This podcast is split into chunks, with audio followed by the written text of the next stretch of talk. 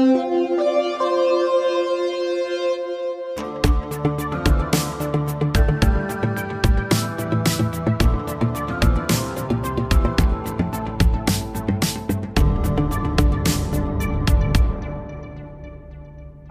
liebe Freunde, willkommen erneut bei der Mysteriumsabteilung.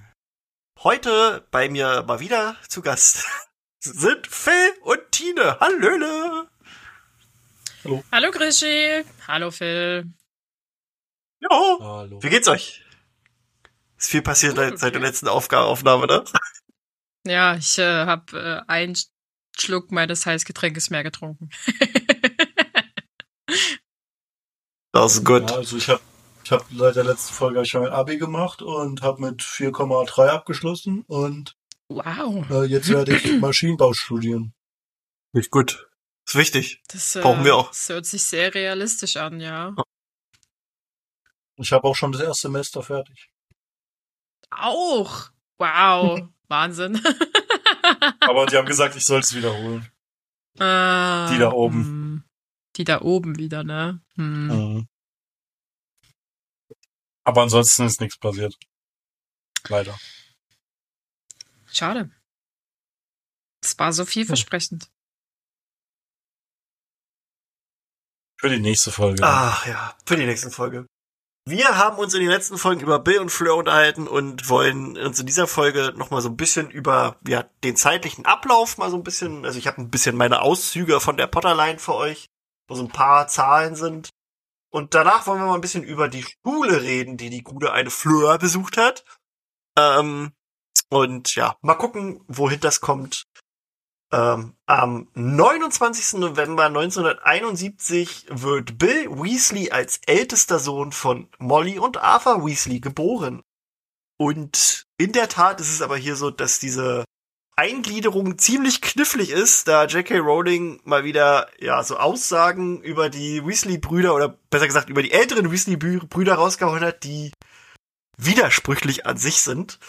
Ähm, und ja, also das ist quasi so, wenn das richtig, also wenn die Aussagen, die sie getätigt hat, halt richtig wären, dann wäre es so, dass Charlie in seinem siebten Jahr gewesen wäre, wenn Ron und Harry in ihrem ersten Jahr waren. Aber waren sie ja nicht. Ne? Also, weil der ist ja zu dem Zeitpunkt, ist der ja schon irgendwo anders und kümmert sich um Drachen. Ähm, da gibt's dann halt richtig Essays und so und Analysen. Also es gibt, es gibt Artikel, wo sich Leute, also richtig Hausarbeiten geführt, wo sich Leute halt da hinsetzen und alle Sachen, die Rowling dazu gesagt hat, mal analysiert haben.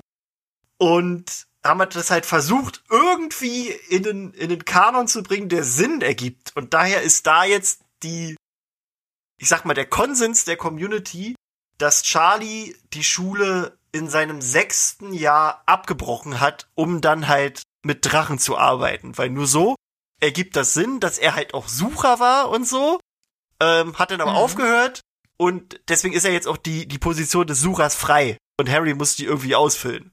Und deswegen ist er aber auch halt zu Beginn nicht da und das ist halt so ein bisschen die, die einzige Erklärung, die das irgendwie passt und dadurch hat man dann auch gesagt, dass Bill und Charlies Geburtstag deswegen nur so Sinn ergeben und mit Rowlings ein, also Statements übereinstimmen. Also ich weiß ja nicht, ob das Jetzt die Leute Nee, also pass auf, also das ist jetzt so, also Bill ja. ist, na, sie hat irgendwann mal gesagt, Bill ist zwei Jahre älter, oder ich sag jetzt mal so, sie hat mal gesagt, Bill ist zwei Jahre älter als Charlie, Charlie ist zwei Jahre älter als Percy, bla bla bla und all sowas. Und dann haben die Leute sich das aber mal angeguckt und haben gesagt, das geht überhaupt nicht. Dann wäre ja Charlie noch in der Schule. Und so eine, also, ja. wisst ihr?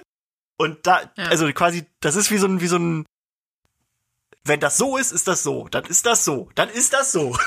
Und darüber kommt man halt zu dem Schluss, dass Charlie am 29. November 1971 geboren ist. Falls ihr euch selbst über dieses Thema äh, ja interessiert für dieses Thema äh, mit den mit den ja Eltern äh, Eltern mit den Alters äh, ja mit dem Alter der der Weasley Kinder können wir auch dazu gerne mal eine ganze Folge machen dann gucke ich mal ob ich diesen diesen gesamten Essay den es da gibt halt mal irgendwie aufdrösel und mal alles so mal zusammen schuster, was es da so gibt. Ähm, bei Fleur haben wir kein genaues, also wir wissen kein Geburtsdatum, wir haben auch kein Geburtsjahr, Es wird halt vermutet, dass sie 1977 geboren ist. Also sie ist so ungefähr sechs Jahre jünger als, als der gute alte äh, Bill. Ähm, ja. Am ersten. Okay, äh, warte mal, warte mal kurz. Ja? Ich habe ja in der, in der äh, vorletzten Folge ja gesagt, dass er 1970 geboren ist, weil das ist das, was ich gefunden habe. Aber das stimmt ja, Ja, ja, dann das, nicht. ja, das ist halt so diese, diese Geschichte, Ja, weil wir wissen okay. kein genaues, da, aber das ist eigentlich so dieses mit, also, we- wenn wir uns jetzt halt darauf einigen, dass Charlie halt während seines sechsten Schuljahres abgegangen ist, weil nur so ergibt das halt Sinn von den Aussagen, die wir halt haben. Nee, ich habe ist eine ganz 71. einfachere, ich habe eine ganz einfache äh, Erklärung dafür. Der hat einfach sein siebtes Schuljahr in einer anderen Schule gemacht, die auf Sch- Drachen spezialisiert ist. Easy. In Rumänien. Ja, Finde ich gut. ja. Weißt Genau du ja nicht, so. ob es das gibt, oder? Nee, wir haben, wir haben's, äh, wir haben's gelöst. Wir haben Ja. es gelöst. Ich finde, aber ich finde, also nur mal so, ich finde, das aber Jetzt noch, aber ohne Scheiß, noch, das ist doch nicht, das ist doch nicht unplausibel. Nee, ist nicht, aber ich finde dieses, äh, dass Charlie abgegangen ist, finde ich an sich sogar noch plausibler, weil Molly dann richtig angefressen ist, dass Fred und George auch abgehen. Also ich finde dann dadurch so, dass das passt halt irgendwie, weißt du? Na, die findet so, nee, ich glaube, die findet sowieso schon kacke, dass ihr Kind irgendwo anders ist. Egal. Ja, aber, aber ich finde so dieses, weißt du, dieses, jetzt denkt sie sich, scheiße, jetzt habe ich schon wieder zwei, also zwei verloren. Die, die Nee, das ist ab- jetzt die richtige Theorie. Es gibt Okay, das ist die richtige- richtige okay. Theorie. Charlie ist das einfach ist auf die eine Mysteriumsabteilungstheorie. Charlie ist auf eine Drachenschule gegangen. Finde ich gut. Da hat Genau. er Drachenzähmen, Drachenzähmen leicht gemacht, war da Unterrichtsfach Nummer eins. Auf ähm, jeden Fall. genau. Er ist halt so auch Drachen geritten. Eigentlich Ja. hat er ein bisschen mit Aragorn rumgeschakert und so, ne? Ja, wahrscheinlich. Ich weiß auch nicht, warum die Leute nicht einfach uns fragen. Ja. Wir wissen doch alles. Informa Nee, Informationskönne Nummer eins. ähm, in, im Jahr 1982, also wenn wir jetzt halt von diesem Geburtsjahr ausgehen, ist Bill dann eingeschult worden und nach Gryffindor gekommen. Im Jahr 87 wurde er Schulsprecher und Charlie, nee Quatsch, andersrum, Entschuldigung. Im Jahr 87 wurde er Vertrauensschüler und im Jahr 89 wurde er Schulsprecher und Charlie wurde im selben Jahr Vertrauensschüler. Der war nämlich auch Vertrauensschüler, Charlie. Ist eigentlich auch übelst geil. Hast du so, so äh, alle, die was zu sagen haben in Hogwarts, sind da die Weasleys. ähm, und dann hören wir auch erst wieder ähm, 1992 was von Bill, nämlich äh, ungefähr so um den 20. Dezember rum. Da ist es nämlich so, dass sämtliche Weasley-Kinder über Weihnachten in Hogwarts bleiben, weil die Eltern ihren ältesten Sohn Bill in Ägypten besuchen. Also da hören wir auch so nochmal, dass, dass was abgeht. Also der war dann halt ja, mit seinen Eltern an Weihnachten unterwegs. Der am, im Juli 1993 ähm, gewinnen die Weasleys ein Preisausschreiben des Tagespropheten und nutzen das Geld für eine Reise nach Ägypten, um dort Bill Weasley zu besuchen, der als Fluchbrecher bei Gringotts arbeitet. Und wir haben, glaube ich, noch gar nicht so über überhaupt über die Arbeit an sich gesprochen, Fluchbrecher. Ähm, Finde ich ja noch übelst cool. Habe ich mir auch immer so vorgestellt, quasi. Es gibt ja halt auch übelst viele alte Geschichten, die halt mit irgendwelchen Flüchen versehen sind. Also irgendwelche Schatzkammern und was weiß ich. Und, und als Fluchbrecher ist es halt deine Aufgabe, dafür zu sorgen, dass du da rankommst. Dass du halt irgendwie, ja, diese Flüche aufbrechen kannst. Das ist also Fluchbrecher. ähm, Finde ich, finde ich auch sehr, sehr interessant. Ist aber auch, denke ich mal, ein sehr gefährlicher Job. Weil bei so alten, Hm, hat, also gerade so, wenn ich mir Ägypten Hatte- vorstelle, ne? ja. Es hat für mich so ein bisschen was von so einem Bombenentschärfungskommando. Ja, für, für, mich, für mich ist das so, eine Mischung aus Indiana Jones und Robert Langton. Also für die, die Robert Langton nicht kennen, ist von Ja, ja. Illuminati und Sakrileg. Ich Finde ich drehe gut. da jetzt das. Ja, Robert Jones. Ja, ja. Also, da siehst du halt nochmal so dieses, der muss halt auch ordentlich was auf dem Kasten haben. Also der ist halt dieser Abenteuerliche, Mhm. aber der hat ja doch einfach seine Skills, was man auch daran sieht, dass der zwölf, ähm, zwölf ZAGs abgeschlossen hat.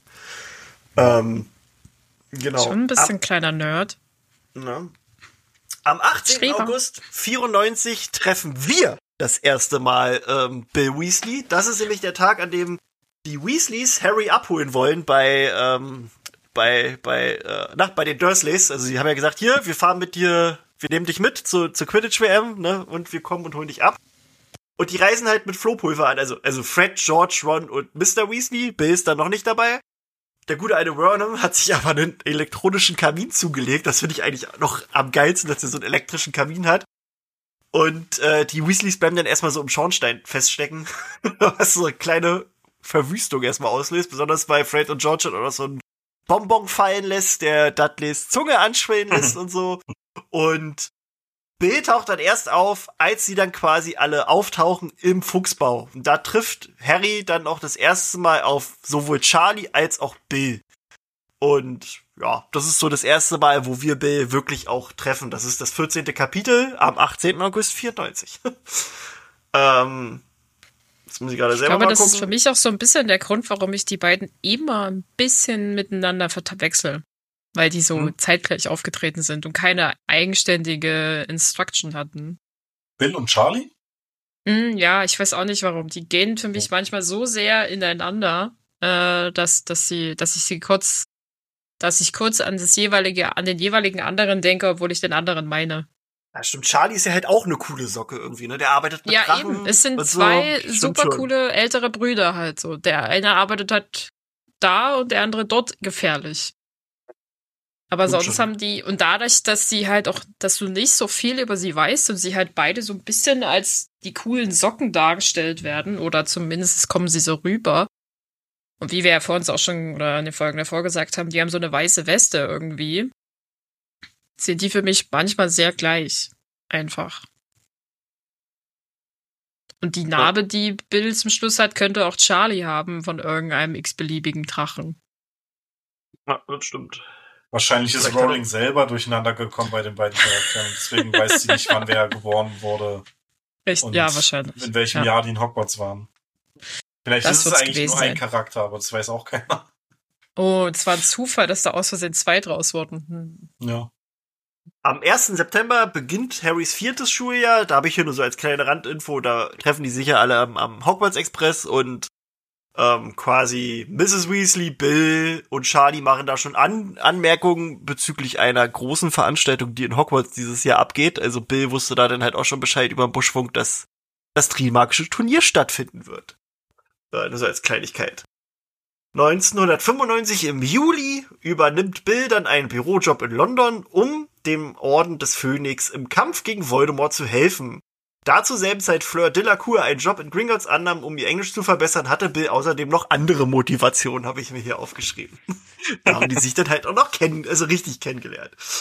Ähm, am 31. Juli 1996, das ist Harrys 16. Geburtstag. Harry feiert im Fuchsbau, jedoch für die Stimmung getrübter Bill, Arthur und Lupin Nachrichten über vermisste Personen, Dementoren, Attacken übermitteln. Also auch nur so Kleinigkeiten, dass man sieht, Bill ist trotzdem immer mal irgendwie da. Weil das wird einem, glaube ich, nicht so bewusst. Also, bis ich das hier rausgesucht habe, dachte ich auch so, den siehst du halt so zweimal im Buch, aber der ist halt eigentlich doch irgendwie immer mal, mal wieder so kurz da. auch wenn er überhaupt keine wichtige Rolle hat, aber er ist da. Ähm, und was auch sehr viele vergessen, ähm, dass am 30. Juni 1997 findet die Schlacht um den Astronomieturm statt im Halbblutprinzen.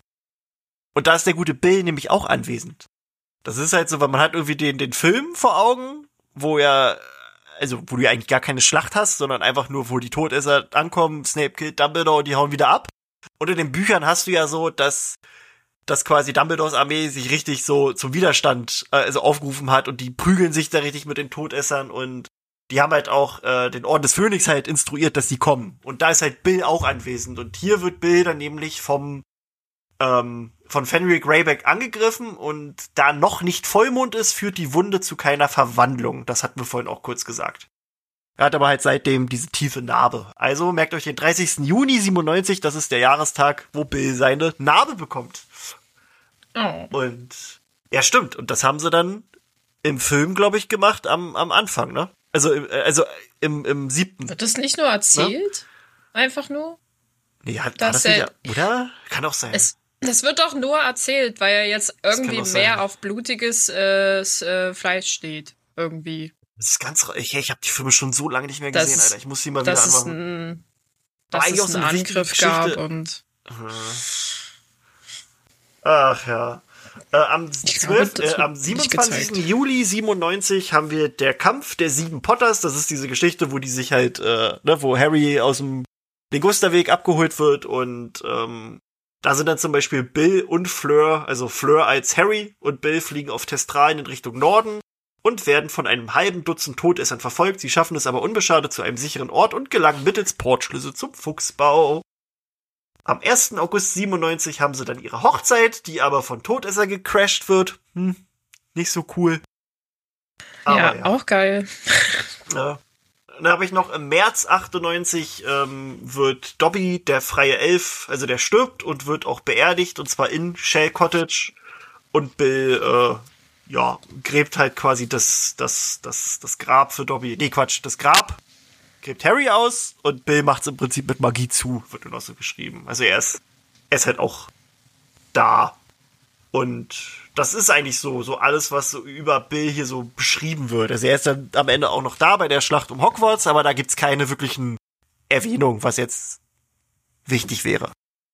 Ähm, das war so der zeitliche Ablauf vom, von Bills und Fleurs Leben, den wir haben. Also wo wir auf jeden Fall fest sagen können, das ist, das ist da und da passiert. Mhm. Ja. Wir wollen heute noch das über so eine Schule reden. Nicht ne? viel. Nee, deswegen. So eine ja. Schule? Es passiert nicht viel. Über, ähm, über eine Schule. Nicht Hogwarts. Soll ich gleich mal anfangen, oder?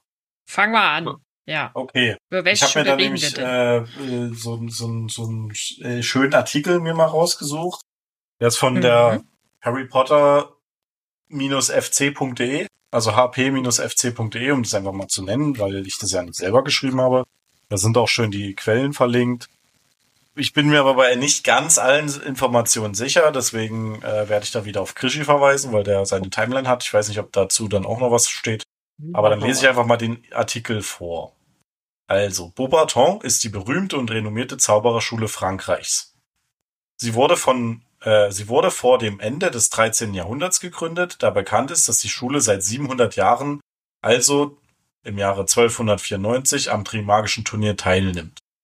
Da bin ich mir nicht sicher, ob man vom Trimagischen Turnier auch auf die Gründung schließen kann, aber auf jeden Fall gibt es die Schule schon seit über 700 Jahren. Der offizielle Name ist Académie de Magie Beaubaton, also Akademie der Magie von Beaubaton. Das Wappen besteht aus zwei sich kreuzenden Zauberstäben, aus deren Spitzen jeweils drei goldene Funken sprühen.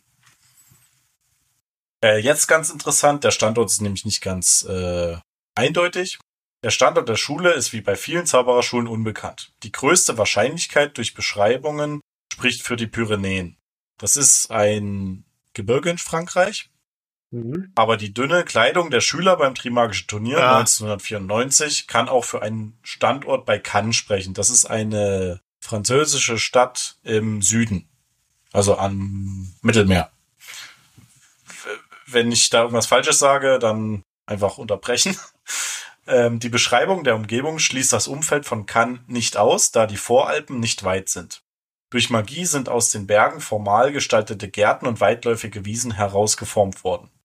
Diese Arbeiten sind wohl von Nicolas, Flamel, äh, Nicolas und Pernelle Flamel, äh, den frühesten bekannten Schülern, durch Gold, das alchemistisch erzeugt wurde, finanziert worden. Also, damit weiß man auch, dass Nicolas und Pernelle wohl eine der ersten Schüler auch von Beaubaton waren, die man zumindest kennt. Und die sind ja schon, ich glaube, sechs, wie viel, wie alt waren die? 680 Jahre oder so waren die alt. Verdammt alt. Ja. Ähm, es ist nur bekannt, dass Unterricht und Prüfungen sich von denen in Hogwarts unterscheiden, was irgendwie klar ist. Möglicherweise werden Schüler schon vor dem elften Lebensjahr aufgenommen, äh, wie Gabrielle de la Cour. Also Gabrielle ist ja im vierten Buch reist sie ja stimmt, mit. Ne? Ja. Und äh, die ist auf jeden Fall noch nicht elf. Ähm, deswegen könnte es sein, dass es wie in Europa zum Beispiel bei den, also das, gut, das ist ja in England auch so, also jetzt bei in der in der echten Welt, sage ich mal, dass da werden die Kinder auch nicht erst mit elf eingeschult. Aber es kann eben einfach sein, dass die Schüler dort schon früher in die Schule kommen. Ähm, das Äquivalent des ZAG wird im sechsten Schuljahr abgelegt und volljährige Schüler beherrschen vielfach den Avis-Zauber. ohne Zauberstab und ungesagt. Avis ist ein Zauber, wo äh, so Vögel, glaube ich, aus dem, aus dem Zauberstab kommen. Wir sind so schön wie Pups und Schmetterlinge. Ähm, Beaubaton nimmt Schüler und Schülerinnen nicht nur aus Frankreich, sondern auch aus den französischsprachigen Ländern wie Belgien, Luxemburg und auch aus Spanien, Portugal und den Niederlanden auf. Die offizielle Schulkleidung besteht aus blauer Seide mit dazu passenden Tüchern. Bekannt ist die Schule auch für ihre gute Küche und für die nicht schmelzenden Eisskulpturen und Gesänge von Waldnymphen während der Weihnachtszeit. Das ist, glaube ich, das, was ähm, Fleur dann im vierten Buch Genau, die regt sich erzählt, auf. wo sie sagt, dass es in Hogwarts alles so scheiße ist. zu, zu Weihnachten.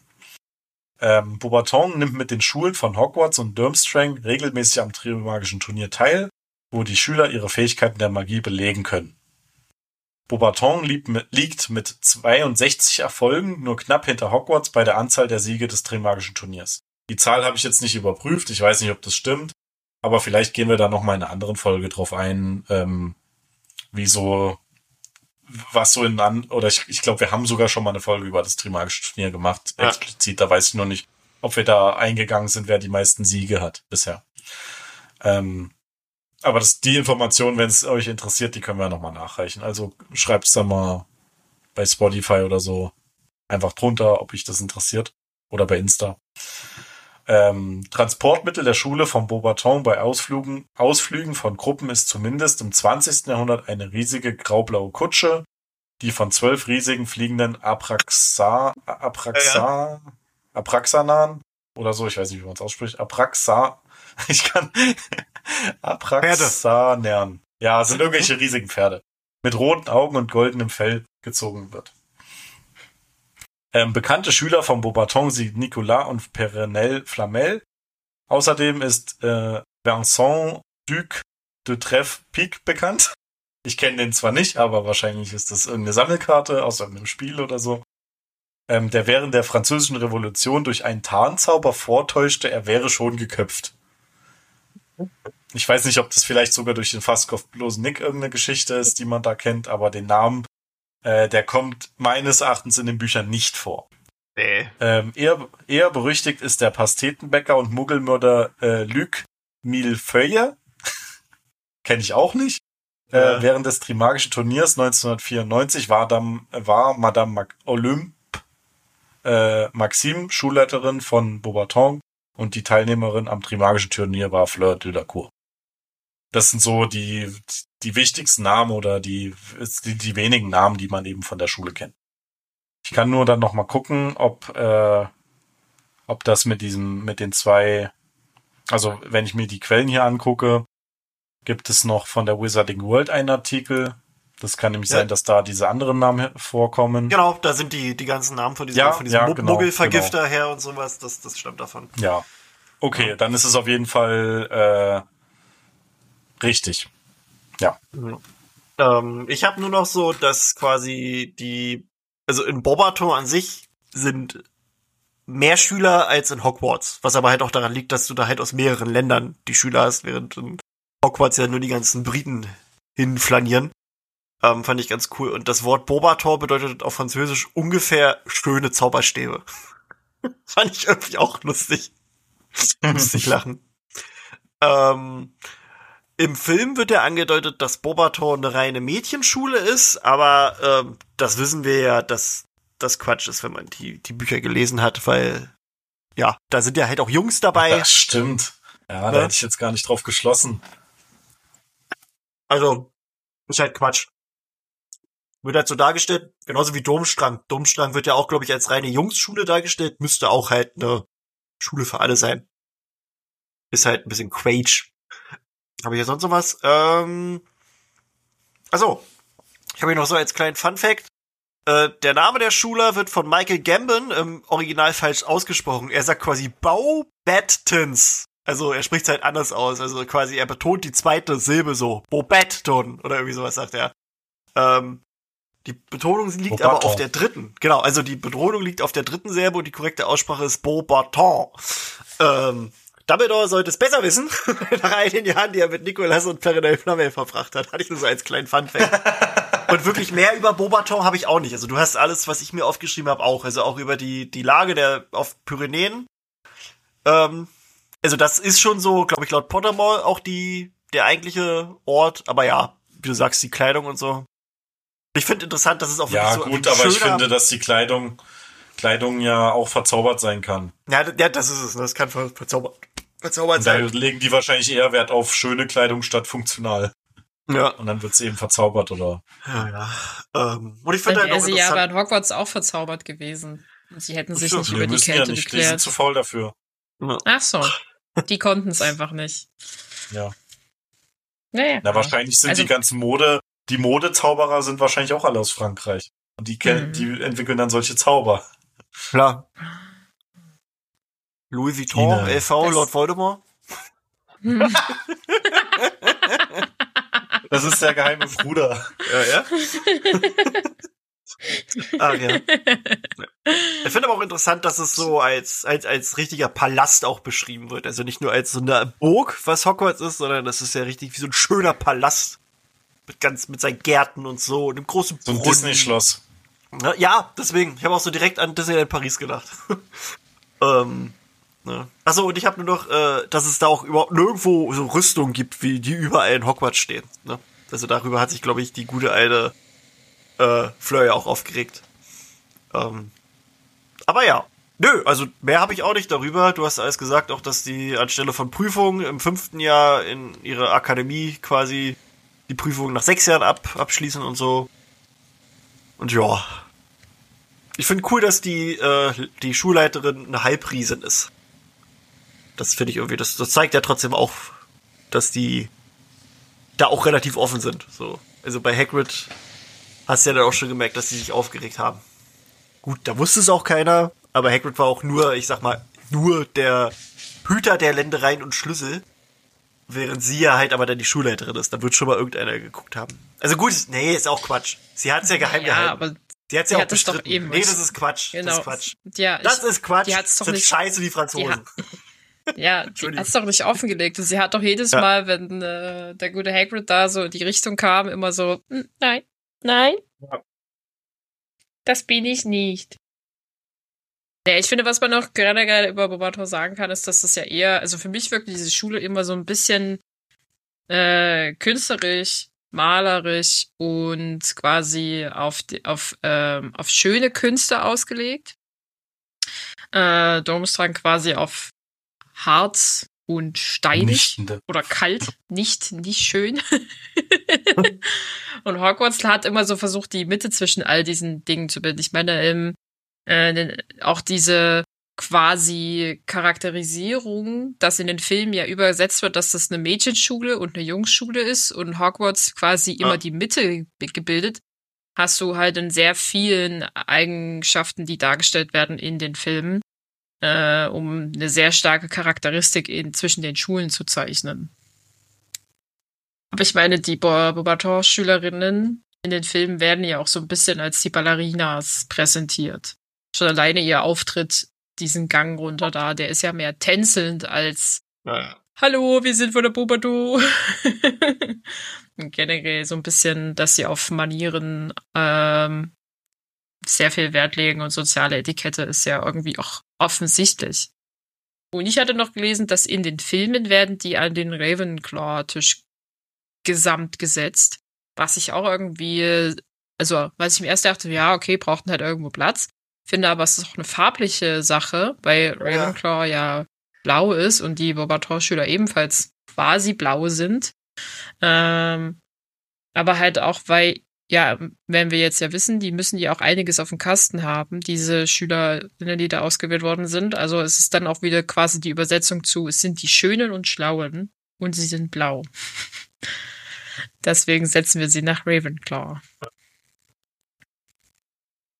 ja, Ja, das war, aber es glaube ist doch ich, auch ein interessantes Ding. ja, das war unser kleiner Ausflug in die, ja, in die Welt von Fleur de la Cour. Ähm, in der nächsten Bill Folge wird es, glaube ich, wieder ein bisschen kaierlich. Kaierlich? kaierlich, komisches Wort. da gibt es vielleicht noch mal eine Geschichte, mal gucken. Ähm, wir wissen auch noch gar nicht, also doch die allererste KI-Folge ist sehr gut bei euch angekommen, so wie wir es äh, mitbekommen haben. Bei der zweiten wissen wir es noch nicht, weil während wir das jetzt gerade aufnehmen, ist sie noch nicht draußen. Also die geht quasi morgen erst. Für uns jetzt. Also für euch ist sie schon längst draußen, aber für, egal, ihr, ihr versteht. Äh, Ähm, wir wünschen euch einen wunderschönen Abend, eine wunderschöne gute Nacht oder was weiß ich von dir, dass ihr hört. Beim Joggen, beim Arbeiten, was auch immer. Ähm, ich bedanke mich mal wieder bei Phil und bei Tina, dass sie da waren. Das war schön. gern geschehen. In diesem Sinne, tschüssi. Tschüss.